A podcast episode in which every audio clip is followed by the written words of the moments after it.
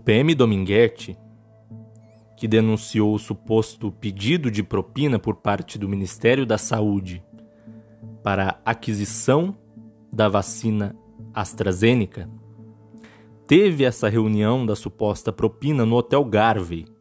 O Hotel Garvey é de propriedade do pai de Juscelino Sarques, que é o mesmo que vendeu a mansão de 6 milhões para o senador Flávio Bolsonaro. O filho do presidente da República chegou a aparecer na CPI durante o depoimento de Dominguete, dizendo: tem que analisar só o áudio, no caso o áudio do deputado Miranda. Não pode ver outras mensagens, isso se referindo à apreensão do celular do PM Dominguete.